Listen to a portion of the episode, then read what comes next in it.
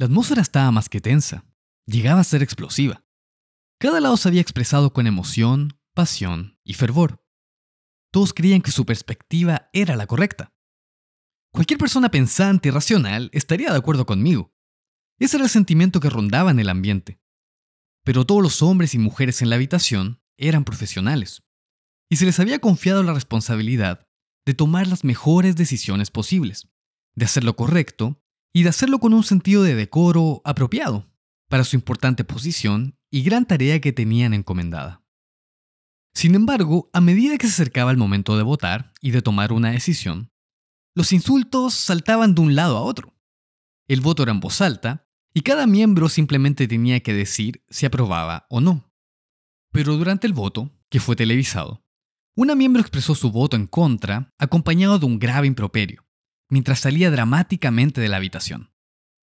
El ilustre órgano al que me refiero era el Senado de los Estados Unidos, y el voto era para aprobar o no la incorporación de la más reciente miembro de la Corte Suprema de ese país, la señora Amy Coney Barrett.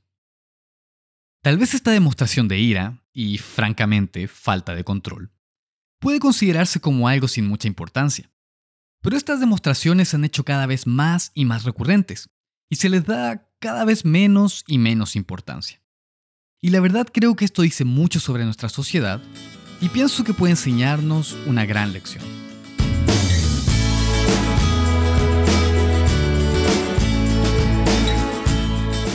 Hola a todos, mi nombre es Saúl Angarica y esta es una traducción del podcast de Tom Clark, en Algo para Reflexionar, el podcast para jóvenes y jóvenes adultos de IDAM.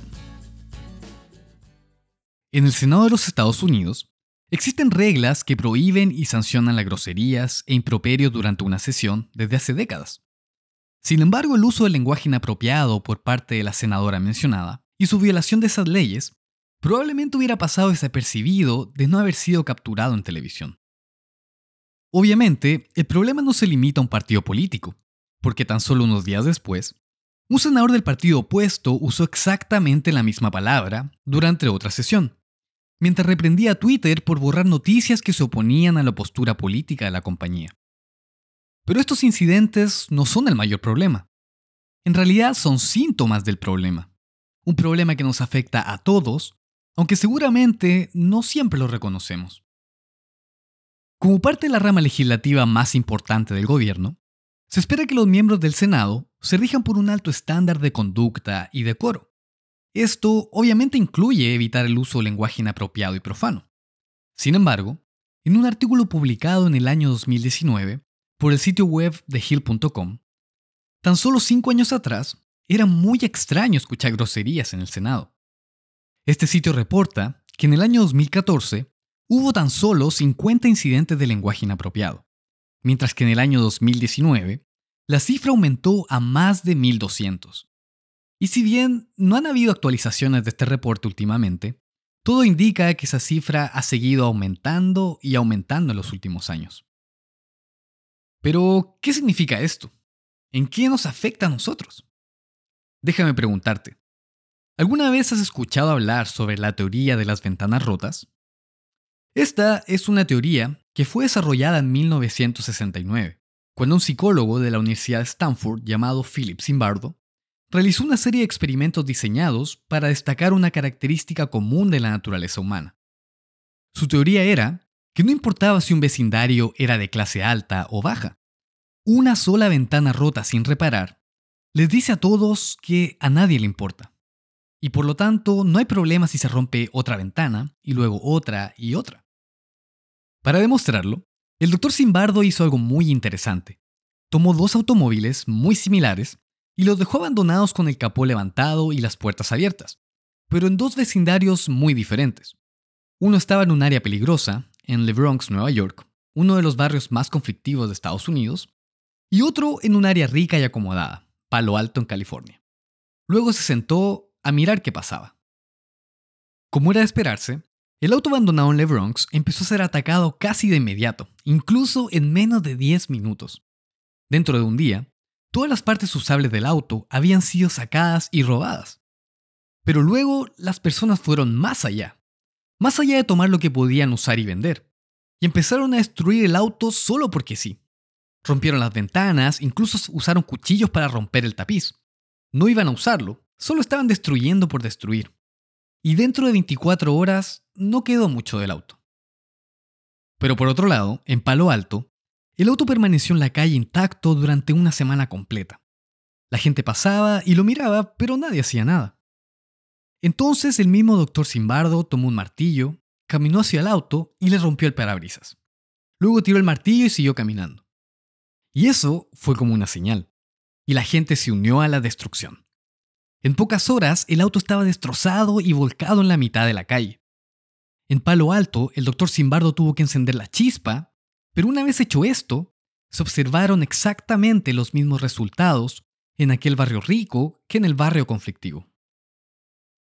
Cuando hay una falta de respeto inicial sin ninguna consecuencia, algo en la naturaleza humana parece decirnos a todos que ese nuevo y más bajo estándar es lo aceptable. Entonces, ¿por qué no? ¿Por qué no unirse a la masa y bajar nuestros estándares también? Hoy en día lo vemos mucho en las figuras públicas, desde celebridades hasta senadores, quienes muestran con sus palabras y acciones una gran falta de respeto hacia quienes no concuerdan con ellos. Los noticieros muestran violencias y protestas en todos lados, y muchos han muerto en el proceso. De hecho, hace un tiempo, un grupo responsable de organizar algunas marchas violentas dijeron enfrente de las cámaras, si no obtenemos lo que queremos, lo quemaremos todo. Entiendo que todo esto está motivado por emociones muy fuertes, ira intensa, frustraciones profundas y odio ciego. Pero, ¿es esto correcto? Estas emociones se están usando para justificar la falta de respeto a otras personas y a la propiedad, como ocurre en las protestas y los saqueos. Una sola ventana rota indica que los límites se han quitado, que los estándares de comportamiento han cambiado. Lo que antes era inaceptable, ahora no tiene consecuencias. Entonces, ¿por qué no? ¿Por qué no participar? Eso es lo que el mundo está comunicando y tú y yo lo vemos todo el tiempo. Las ventanas rotas figurativas están por todos lados. Vemos cómo se degradan los estándares de ética e integridad, como lo demuestra el lenguaje en el Senado sin consecuencias aparentes. Y como consecuencia, inconscientemente todos captan la señal de que ahora todo eso está bien. ¿Pero lo está? ¿Deberíamos nosotros como el pueblo de Dios seguir esta corriente sin pensar? ¿Deberíamos darnos permiso para dejar llevarnos por la emoción y comenzar a romper ventanas también? Veamos algunas de las cosas que el apóstol Pablo escribió para tener una base. Pablo escribió en Romanos 12, versículo 10. Amaos los unos a otros con amor fraternal, en cuanto a honra, prefiriéndonos los unos a los otros. ¿Amaos? ¿Amor fraternal? ¿Honor? Eso es muy diferente de gritar y maldecir a alguien para expresar nuestra ira. Es muy diferente de insultar y amenazar cuando alguien no está de acuerdo con nosotros. Es una forma diferente de tratar a las personas. En Filipenses 2, versículo 3, Pablo también escribió, Nada hagáis por contienda por vanagloria. Vanagloria es un problema de soberbia en el corazón. Antes bien, con humildad, estimando cada uno a los demás como superiores a él mismo. Otra vez, esto no es protestar y saquear, no es matar, no es odio ciego o emociones fuera de control. Es algo muy diferente. Una actitud completamente opuesta. Una actitud con un alto estándar de ética y comportamiento. El concepto detrás de la teoría de las ventanas rotas se aplica a muchas cosas. Se aplica a temas de moralidad sexual, temas de consumo de alcohol y drogas, a mentir versus decir la verdad, y a temas de ética e integridad. Sabiendo lo que pasa a nuestro alrededor, que estas ventanas figurativas se están rompiendo cada vez más y que la señal se está enviando constantemente, ¿qué hacemos nosotros? ¿Cómo lo enfrentamos? ¿Cómo luchamos contra ello? ¿O realmente estamos luchando contra ello? Quiero sugerir dos cosas que creo que podemos hacer para enfrentar esta situación. La primera de ellas es ir directo a Dios. Orar y pedirle a Dios que nos dé discernimiento y una mente sabia. Si no tienes el hábito de orar todos los días, creo que observar lo que está ocurriendo en el mundo debería animarnos a hacer la oración una parte fundamental de nuestra vida.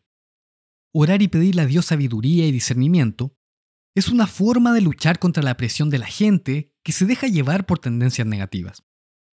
Ellos lo hacen sin detenerse a pensar y simplemente siguen la corriente de sus emociones. Pero nosotros no podemos hacer eso. No podemos simplemente seguir lo que nos dicta la emoción o dejarnos llevar por la corriente. Tenemos que ser capaces de detenernos a pensar y discernir lo que es correcto y cómo podemos tomar curso de acción que es sabio. Tal vez estemos de acuerdo con cierta tendencia o pensamiento, pero ¿cuál es la mejor manera de abordarlo? Para eso necesitamos sabiduría y discernimiento, que podemos obtener pidiéndoselo a Dios. En ese contexto, mi segunda sugerencia es estudiar regularmente el libro de Proverbios.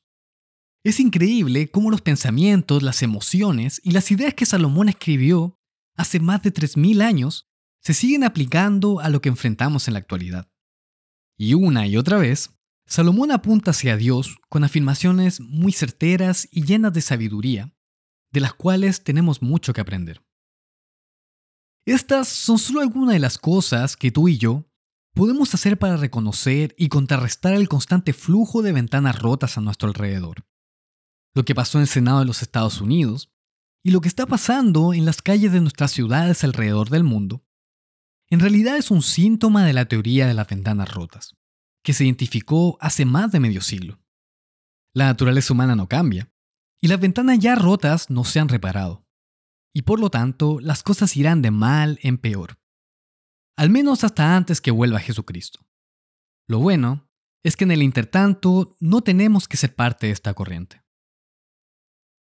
Espero que puedas empezar a notar las ventanas rotas a tu alrededor búscalas, reconócelas, y espero que, con la ayuda de Dios, puedas aprender a respetar los estándares correctos en lugar de seguir la corriente y comenzar a romper ventanas también. Espero que esto realmente te dé algo para reflexionar.